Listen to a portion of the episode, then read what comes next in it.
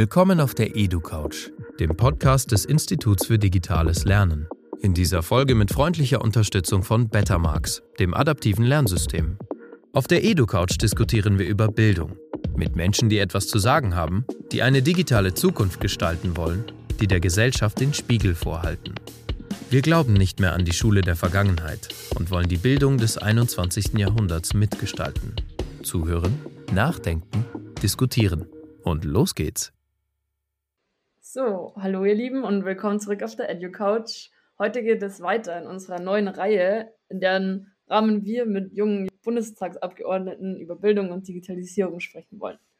Dazu freue ich mich auch heute sehr mit dir, Tobias Wacherle, zu sprechen. Schön, dass du da bist. Hi, freut mich auch sehr. Vielen Dank für die Einladung. Sehr gerne.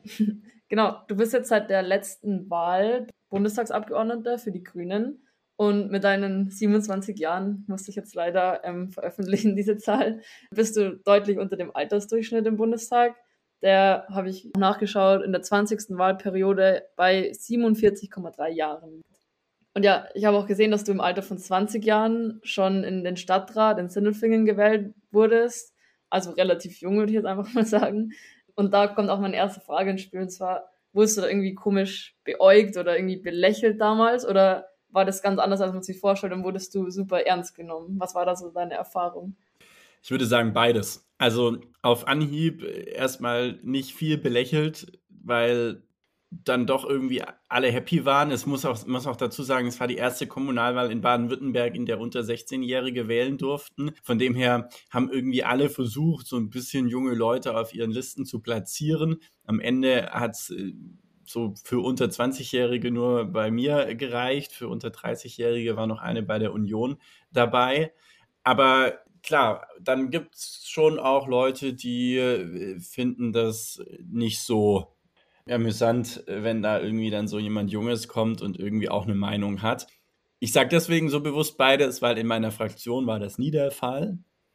Meine Fraktion hat vielleicht höchstens mal zu Ideen gesagt, boah, muss man mal vielleicht durchdenken oder mich auf die Dinge hingewiesen, die vielleicht doch komplizierter sind. Aber über die Fraktionsgrenzen hinweg, ja, das gab es natürlich schon. Okay, und dadurch, dass du ja auch schon so früh quasi in die Politik aktiv eingestiegen bist, hat es mich einfach interessiert, ob es für dich dann immer schon klar war, so dass du in die Politik gehen willst oder hast du in deiner Schulzeit zum Beispiel irgendwie ganz andere Pläne, wo dein Leben mal hingehen soll? Ich würde sagen, ich habe nie ausgeschlossen, politisch aktiv zu werden oder auch in Anführungsstrichen in die Politik zu gehen. Aber es war nicht der Plan, irgendwie nach der Schule direkt damit anzufangen. Was, glaube ich, absehbar war, dass ich nicht die Finger davon lassen kann, mich einzumischen. So. Und ich glaube, das macht man immer, oder ich mache es immer dann, wenn ich das Gefühl habe, Moment mal, da fehlt irgendwie ein Standpunkt, da fehlt eine Perspektive. Ich habe aber auch in den letzten Jahren viel Zeit darauf verbracht oder zumindest versucht, auch anderen Leuten die Stimme zu ermöglichen. Entweder mit dem, was man vorgearbeitet hat oder mit den Werkzeugen, Campaigning und so weiter, die man sich irgendwie angeeignet hat und dann anderen zur Verfügung stellen zu können. Und ich glaube, das war absehbar, dass ich das nicht so richtig und das irgendwie politisches äh, in meinem Leben eine Rolle spielt. Das war, glaube ich, immer klar. Ich habe ähm, dann ja auch Politikwissenschaft angefangen zu studieren. Äh, eigentlich eher mit der Idee, ich mache das mal und mache das mal irgendwie stringent durch. Daraus wurde nichts, um dann nochmal mich vielleicht an den Filmakademien zu bewerben. Und statt mich auf die Filmakademien zu bewerben, bin ich dann irgendwie in der Politik hängen geblieben. Das heißt, der Auslöser für, für dich dann wirklich auch aktiv in die Politik zu gehen war, dass du einfach gesehen hast, dass irgendwo Sachen fehlen, wie du meintest, jetzt Standpunkte zum Beispiel, also dass dir es nicht gepasst hat, wie es damals war und deswegen kam es dann zum Sindelfinger Stadtrat. Jein, also weil einer der ganz großen Gründe für mich, mich politisch zu engagieren, war, dass ich immer der Meinung war und bin, dass wir mit mehr Europa mehr erreichen können. So immer mehr als alleine und dass jede Grenze, die entweder keine Rolle mehr spielt oder eine geringere Rolle, immer besser ist als eine Grenze, die eine, eine wichtige Rolle spielt und irgendwas teilt. Und das war halt irgendwie nach der Schulzeit, dann kamen Europawahlen angerollt und das war für mich, glaube ich, der, der Moment, wo ich gesagt habe, okay, das möchte ich aktiv unterstützen und das möchte ich auch politisch unterstützen und ich will äh, einfach auch, dass, dass das eine, eine also diese, diese proeuropäischen Stimmen, die will ich stärken, verstärken und nicht nur irgendwie mit, mit wählen, sondern meinen Beitrag dazu leisten.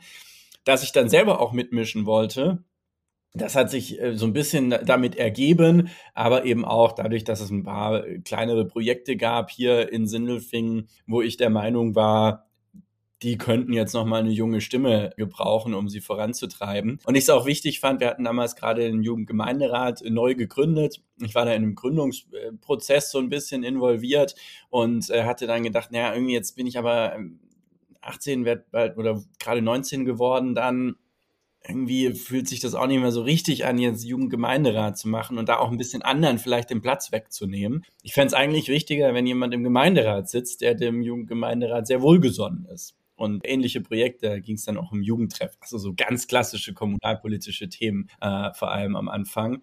Und dann aber immer mehr auch die Frage von Digitalisierung und wirklich Alltagsdigitalisierung. Also nicht nur die großen Sachen, die ich jetzt vielleicht im Bundestag mache oder versuche zu machen, die internationale Digitalpolitik, Plattformregulierung, und, und eine Kohärenz, eine größere Übereinstimmung von Außen- und Innenpolitik im digitalpolitischen Feld herstellen zu können, sondern wirklich so ganz klassische Fragen wie, äh, warum äh, kriegt man eigentlich alles mit der Post geschickt? Ja, auch eine Umweltfrage, also eine Klimaschutzfrage, ressourcenschonende Frage. Warum kriegt man alle Sachen immer so 500, 600 Seiten pro Gemeinderatssitzung per Post geschickt. Das ist doch Quatsch. Wie kann man das digitalisieren? Wie kann man vielleicht diese Gemeinderatssitzung einfach mal übertragen?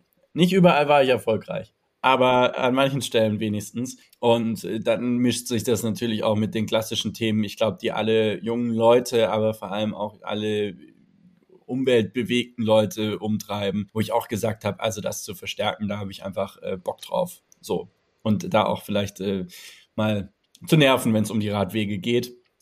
Muss man jetzt auch mit Blick auf Sindelfing sagen, wenn es um Radwege geht, waren wir auch nicht so erfolgreich, aber wenigstens gibt es jetzt ein 3-Euro-Tagesticket für den ÖPNV. Man muss ja klein anfangen, man kann nicht gleich vielleicht mal immer alles. Du hast es schon angesprochen, dein Studium Politikwissenschaften und ich wollte dich einfach nur ganz kurz fragen. Du wirst ja auch auf der Seite des Bundestags noch als Student geführt, deswegen hat mich einfach interessiert, bist du gerade nur Student neben deinem Job als Bundestagsabgeordneter oder wie gestaltest du das zurzeit?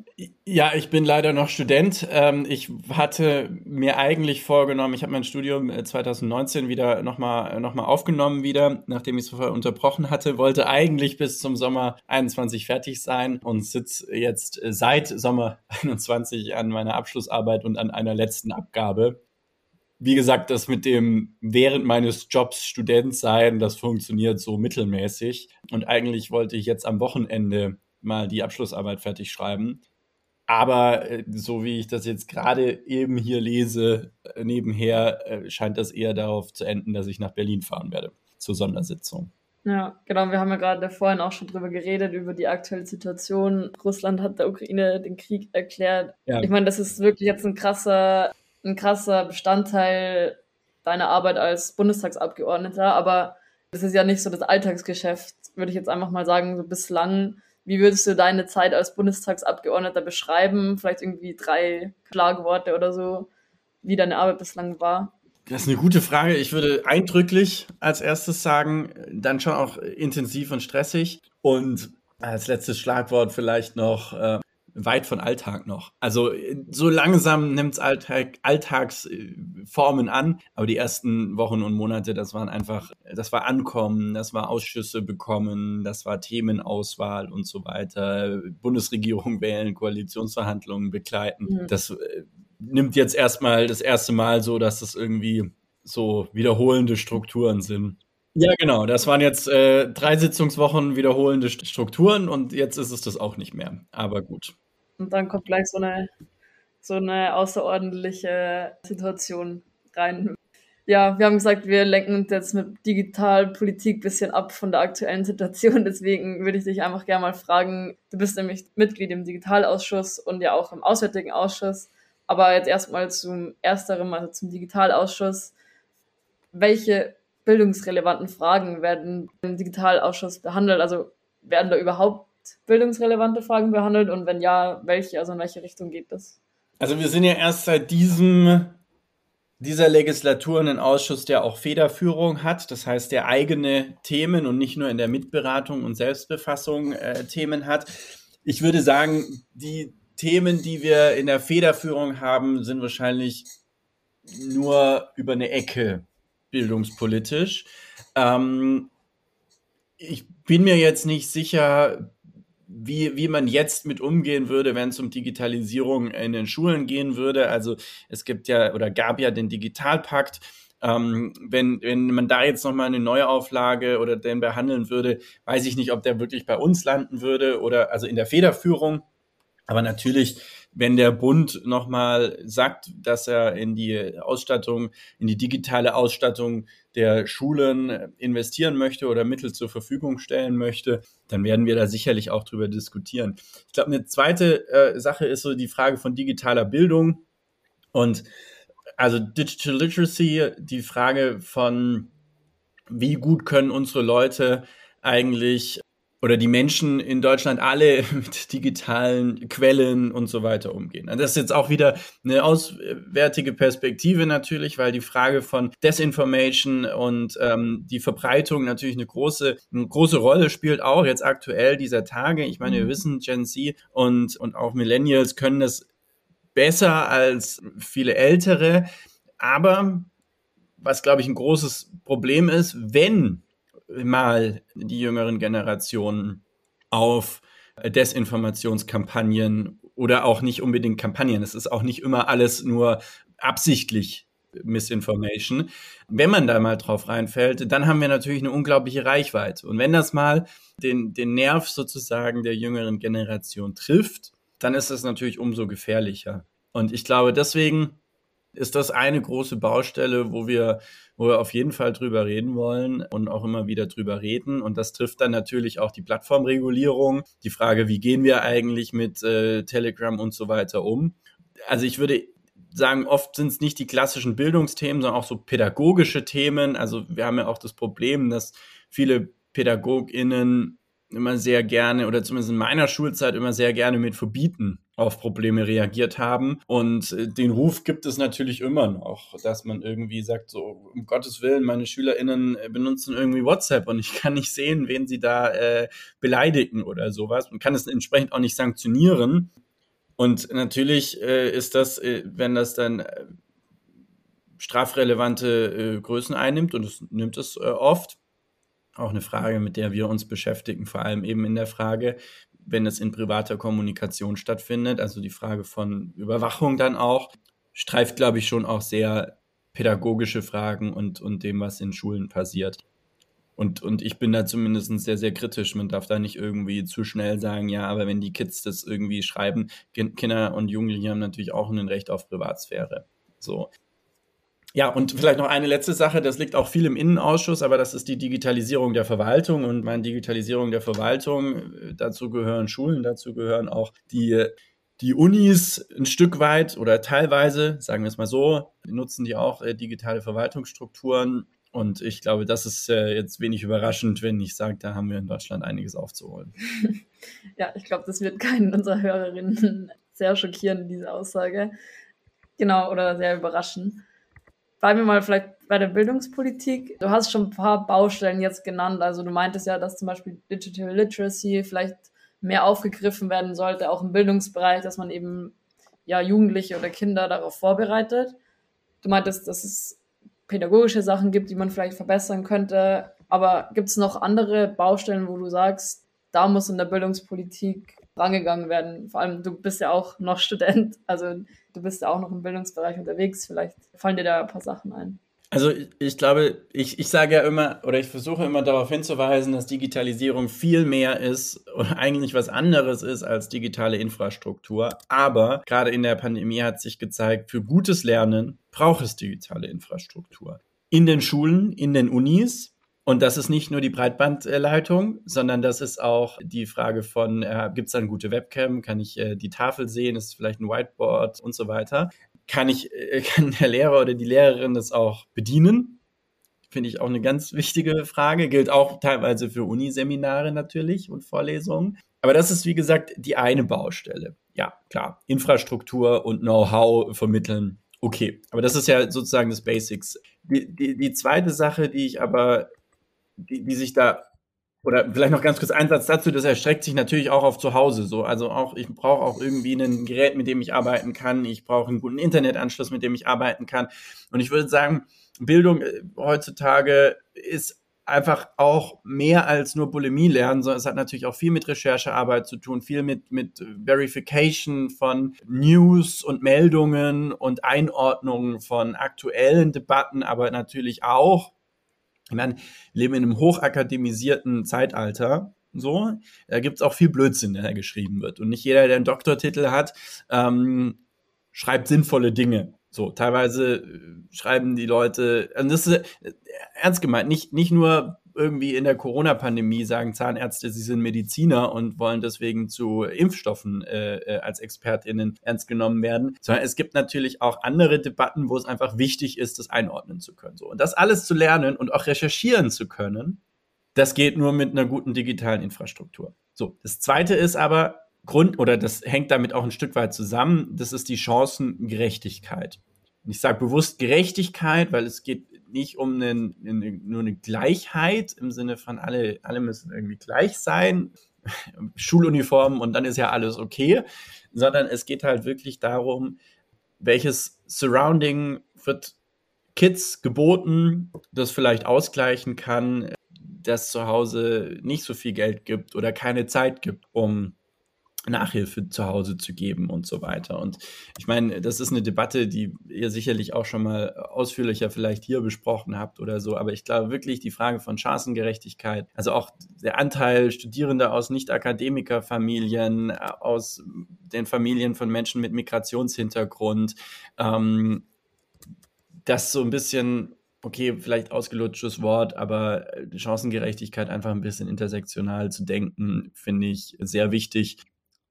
Und wie gesagt, wir kommen dann oft auch wieder zurück an den Punkt, wo ich angefangen habe, die digitale Infrastruktur äh, zu Hause. Mit wie vielen Leuten muss ich mein Internet teilen? Wie gut ist der Internetanschluss? Also es ist gar nicht nur, habe ich einen Laptop oder nicht und wie schnell ist der, sondern kann ich überhaupt äh, das dann auch alles einsetzen, was ich habe? Kriege ich das vielleicht gestellt und so weiter? Also Chancengerechtigkeit wirklich immer noch das A und O und da gibt's auch noch sehr, sehr viel zu tun. Nicht nur im Studierendenbereich, auch für Azubis, äh, auch für die Frage von, wer kann sich Wohnausbildung leisten, wo kann man wie wohnen. Also natürlich die Wohnraumfrage, aber auch allgemein die BAföG-Frage. Und das gilt für, für lebenslanges Lernen, das immer wichtiger wird, natürlich umso mehr, dass es einfach auch für ältere Leute möglich ist, und ich meine jetzt nicht ältere Leute, die in Rente gegangen sind, ist auch cool, wenn die noch was lernen wollen, aber dass einfach auch klar ist, äh, wer mit äh, 35, 40 nochmal äh, was lernen will, der muss dazu auch die Möglichkeit haben, auch wenn er vielleicht vorher in einem Job gearbeitet hat, wo er nicht das Geld ansparen konnte, um jetzt drei Jahre nochmal zu studieren oder, oder ein Jahr intensiv zu studieren. Also ich glaube, Chancengerechtigkeit, große Baustelle. Ja, wir haben tatsächlich letztens eine Folge gemacht, da ging es um frei zugängliche Bildungsinhalte. Das fand ich ganz interessant, weil einer der Gründe, die dafür ja sprechen, ist ja eben, dass es sehr, sehr gerecht wird, also dass eben viel mehr Leute Zugang auf Bildung haben. Und, und bei allem, was die Digitalisierung unglaublich niedrigschwelligen Zugang zu Bildung auch ermöglicht, muss man natürlich trotzdem sagen, erstens, die institutionelle Bildung äh, ist immer noch die einzige, die wirklich am Ende als berufliche Qualifikation anerkannt wird. Und äh, das ist schon, äh, also ne, man kann irgendwie sehr viel selbstständig heutzutage lernen, aber was dann am Ende, wie gesagt, anerkannt ist, das ist halt oft nur oder fast nur die institutionelle Bildung. Und das Zweite ist, ähm, wir haben so viel Zugriff auf Wissen und Informationen und so demokratisierte, niedrigschwellige Produktionsbedingungen auch für äh, Lernmaterialien und so weiter, dass es natürlich manchmal auch falsche Inhalte oder unausgewogene Inhalte gibt.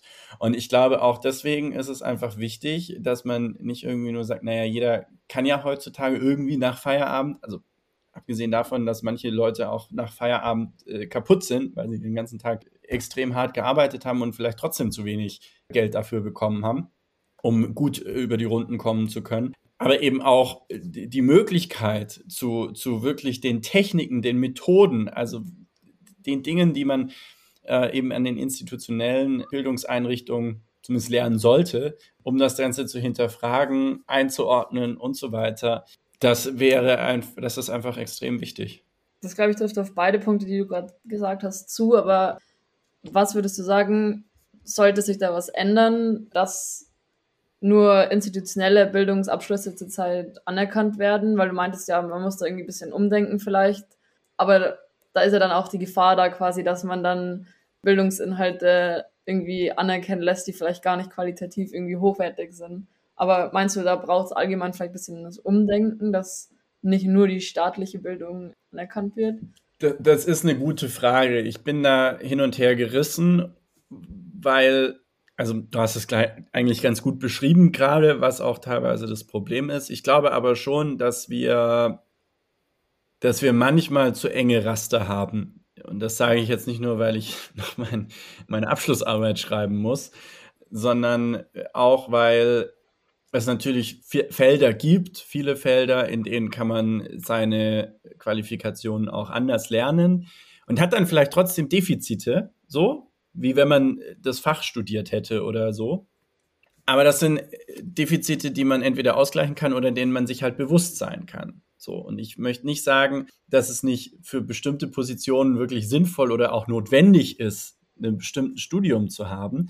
Aber gerade die Frage von, also im öffentlichen Dienst oder so, Hauptsache man hat irgendein Studium, aber das ist egal, ob das jetzt wirklich was mit dem zu tun hat, was man macht oder nicht. Das sind, glaube ich, Kategorien, die sind nicht mehr ganz so sinnvoll, sagen wir es einfach mal so. Und das Zweite ist, wir müssen auch einfach in den Abschlüssen, die wir da anerkennen, ein bisschen offener werden. Das sage ich vor allem mit Hinblick auf die IT-Branche. Ähm, da gibt es sehr, sehr coole Ansätze, die auch einfach aus dem Frontalunterricht radikal ausbrechen kürzlich eine Bildungseinrichtung besucht, eine private Bildungseinrichtung, die einen komplett also ihr Curriculum im Prinzip komplett ohne klassische Lehrkräfte und Unterricht äh, organisieren, die das äh, machen, äh, ja, komplett auf, äh, erarbeitet euch das in Kleingruppen selber. Fasse ich das jetzt mal ganz kurz grob zusammen. Ähm, das ist die äh, 42, die, die haben unter anderem in Heilbronn jetzt eine neue, eine neue Standort aufgemacht. Sehr geiler Ansatz, irre gut ausgestattete Bildungseinrichtung, also die, die Schule dort sagen, keine, keinerlei Bedingungen, außer dass man volljährig sein muss, um anzufangen. Und man muss halt in so, eine, ähm, so einen Auswahlprozess so gehen. Und dafür muss man sich halt die Zeit nehmen. So, das ist natürlich dann intensiv. Ähm, der, der geht, ich weiß nicht, zwei Wochen, glaube ich. Aber das ist, das sind Ansätze, die sind, glaube ich, sehr, sehr, sehr, sehr gut. Und ähm, die arbeiten jetzt auch dran, dass, dass tatsächlich vielleicht eine IHK-Anerkennung oder sowas bekommt. Und ich glaube, diese Wege, diese Möglichkeiten auch tatsächlich aufzunehmen, halte ich für, für unglaublich wichtig. Und einfach anzuerkennen, es gibt auch Leute, die lernen einfach auch anders besser. Und es gibt auch äh, Fächer, in der, der, gerade in der hohen Akademisierung, die wir heutzutage haben. Ich will das auch nicht nur verteufeln, aber ich glaube, da ist es auch manchmal sinnvoll anzuerkennen. Es gibt auch andere Wege, die Skills, die Anwendungsskills am Ende zu lernen und äh, nicht nur über FH oder, oder Uni. Ja, Jetzt gehen wir weg von Heilbronn, von Deutschland, ein bisschen internationaler. Und zwar schreibst du auf deiner Homepage, dass die digitale Transformation nicht an unseren Grenzen Halt macht und dass du auch im Auswärtigen Ausschuss an einer progressiven internationalen Digitalpolitik mitarbeiten wirst. Da wollte ich dich fragen, hast du Beispiele oder Ideen konkret, wie Bildung international gedacht und gestaltet werden kann? Ja, also ich glaube, da gibt es ein paar äh, unterschiedliche Ansätze. Wir haben in unserem Wahlprogramm zum Beispiel stehen grundlegend, dass Digitalisierung, durch die Digitalisierung Bildung weniger ortsgebunden ist. Und das gibt natürlich dann neue Freiräume für überregionale und auch internationale Kooperationen, sowohl im Bildungs- als auch im Kultursektor. Und ich glaube, das zu nutzen, dass Bildung nicht mehr ortsgebunden ist, das ist eine Riesenchance. Und das führt natürlich auch dazu, dass wir, also ich finde diese, diese Jugendaustausche und äh, Erasmus und was es alles gibt, unglaublich gut. Ist natürlich jetzt ein erweiterter Bildungsbegriff. Zu sagen, so es hilft ähm, zu reisen, es hilft unterwegs zu sein. Aber erstens finde ich diesen erweiterten Bildungsbegriff eine sehr gutes Herangehen an Bildung. Zweitens ähm, ist es natürlich, solltest du es nicht ersetzen, aber gleichzeitig äh, die Möglichkeit, sich mit Leuten irgendwo anders austauschen zu können, in, mit Leuten in Kontakt zu kommen, Inputs aus der Praxis zu bekommen, was sonst vielleicht nicht möglich ist, weil die nicht nach Deutschland fliegen können. So, vielleicht auch gar nicht die Zeit haben, aber sie haben Zeit für eine Stunde äh, QA irgendwo in einem Seminar oder, oder auch an anderen Stellen. Das finde ich sehr wichtig, sehr, sehr gute, sehr gute Chance. Und ich glaube auch grundlegend die Möglichkeit, dass Bildungseinrichtungen und auch Kultureinrichtungen durch Digitalisierung einfach verbindende Projekte starten können. Also auch nicht nur wir laden jemanden ein, sondern auch das Teil, die Teilhabe an Bildungs- und auch Kulturangeboten. Ich denke das immer so ein bisschen zusammen, weil es natürlich oft auch irgendwie zusammenhängt. Ist natürlich auch niedrigschwelliger, wenn ich ne, was zu Hause laufen lassen kann. Ich bin wirklich, mir ist wirklich immer auch wichtig dazu zu sagen, es soll nicht immer alles in echt ersetzen. Das ist oft eine andere Erfahrung. So, aber die Möglichkeit, auch wenn das, ich sage mal, Beispiel Goethe-Institut in Tunis, ich hoffe, es gibt auch noch ein Goethe-Institut in Tunis, ich glaube, es gibt eins, das wäre sonst ein bisschen peinlich, aber ähm, ähm, das, das Goethe-Institut in Istanbul, so, einen, einen Event organisiert und ich kann zugucken und vor Ort ist äh, jemand aus der Türkei, vielleicht von, von der HDP dort oder so. Und ich kann das äh, zu Hause beim Kochen laufen lassen. Das ist natürlich eine Niedrigschwelligkeit von, von internationaler Vernetzung, aber auch Bildung dann, die, die wir einfach nutzen müssen. So, ich glaube, das ist wirklich die, die größte, mh, mm, die, die größte Chance. Ja, und ich glaube, das Zweite ist einfach, dass wir uns auch sensibilisieren für die, also internationale Bildung, für die Geschichte anderer Staaten und deren, deren, ich sage jetzt mal bewusst kritisch Narrative, so, weil ich am Anfang Staaten gesagt habe, aber natürlich gerade im Zusammenhang von Kolonialisierung auch sich nochmal damit auseinanderzusetzen, wie die Perspektive und damit auch oft das Leiden und die Ungerechtigkeiten von den unterdrückten und, und eroberten und besetzten äh, Menschen und Regionen war und welche Auswirkungen es auf heute hat. Ich glaube, das ist schon so ein internationaler Aspekt, den man nicht unterschlagen darf. Das sollte vielleicht zusammenfassen ist noch, weil wir nähern uns schon dem Ende. Wir haben jetzt auch schon eine halbe Stunde. Ich lese gerade ein Buch, da geht es um Existenzialismus, aber da ist mir, das ist mir jetzt gerade irgendwie direkt in den Sinn gekommen, als du geredet hast. Und zwar geht es der Husserl, das ist so der, einer der Gründungsväter des Existenzialismus. Und auch Sartre hat sich was von dem abgeschaut, aber der hat eben gesagt, es ist so wichtig, dass du quasi aus deiner, er Lebenswelt, also aus deinem engeren Umkreis und er begrenzt, also er denkt da auch vor allem an die Nation, also an sein Land. Es ist super wichtig, dass man da quasi rauskommt und er betont eben, dass es, also zum Beispiel Reisen oder Bildung international zu denken, also er bezieht es nicht genau auf Bildung, aber dass es super wichtig ist, andere Kulturen auch kennenzulernen, weil man nur so quasi sein eigenes Vorgehen und sein eigenes Leben hinterfragt und das ist einfach manchmal wichtig, weil man nimmt es oft ja als verständlich an, wie man lebt und wie man vielleicht Bildung gestaltet oder so und ja, das ist mir gerade nur einfach eingefallen. Ich dachte mir, das ist vielleicht ein schöner Schluss, der irgendwie alles noch zusammenfasst, sowohl Bildung als auch der auswärtige Ausschuss, in, in dem du bist und das Internationale. Genau. Ja, auf jeden Fall. Aber vielleicht noch ein, ein Satz ist ganz schlimmer Politikerspruch. Ich weiß, da kommt auch nie nur ein Satz. Ähm, aber ein kurzer Punkt, um das einfach nochmal zu stressen. Die digitale Infrastruktur in Schulen und Bildungseinrichtungen ist die Grundlage, um gute Digital Literacy sowohl an die Lehrenden als auch an die Lernenden vermitteln zu können mhm. und muss deswegen einfach, um jetzt nochmal so einen ganz klaren politischen Punkt zu machen, mhm. oberste Priorität haben. Wir können nicht unser Bildungssystem im 21. Jahrhundert versuchen, zu konservieren auf einem Stand, wie er vor, vor, ich will keine Zahlen nennen, aber vor einer Weile mal irgendwie sehr aktuell war.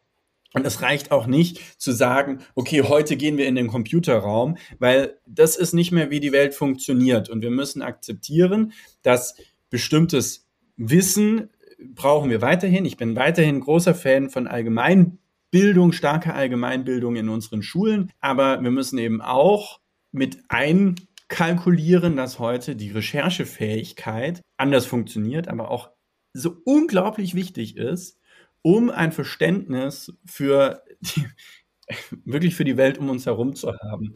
Und äh, deswegen ähm, und auch Chancengerechtigkeit und so weiter, also materielle Zugangshürden spielen sich natürlich auch im digitalen äh, Raum ab. Zum einen bestimmte Sachen kann ich mir vorher schon leisten, nicht, nicht, nur, nicht nur das iPad, so, sondern vielleicht auch die einzelnen Apps oder die Zusatzfunktionen in bestimmten Apps und dann ein bestimmtes Understanding entwickeln. Und diese Möglichkeit zu haben, das klingt wirklich blöd, aber ich habe mein äh, Zehn-Finger-Technik nicht im Kurs in der Schule gelernt, sondern natürlich, als ich irgendwann mit zwölf angefangen habe, komische Online-Spiele zu spielen. Und die konnte ich spielen, weil es in meiner Familie einen Laptop übrig gab.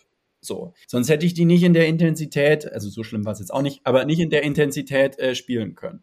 Und dann da mit Leuten chatten. Und plötzlich hatte ich ein Interesse, war, ich muss tippen lernen. Und das ist jetzt vielleicht heutzutage nicht mehr so das Problem, aber da gibt es äh, andere Techniken und Methoden, die man einfach nur beim Learning by Doing auch wirklich hinbekommt. Und das müssen wir wirklich allen, allen ermöglichen. Super, dann haben wir jetzt mit einer klassischen, klassischen politischen Aussage noch geendet. Danke für deine Zeit. Wir haben jetzt schon viel geredet, aber hättest du noch gerne eine Frage beantwortet, die ich dir gar nicht gestellt habe heute?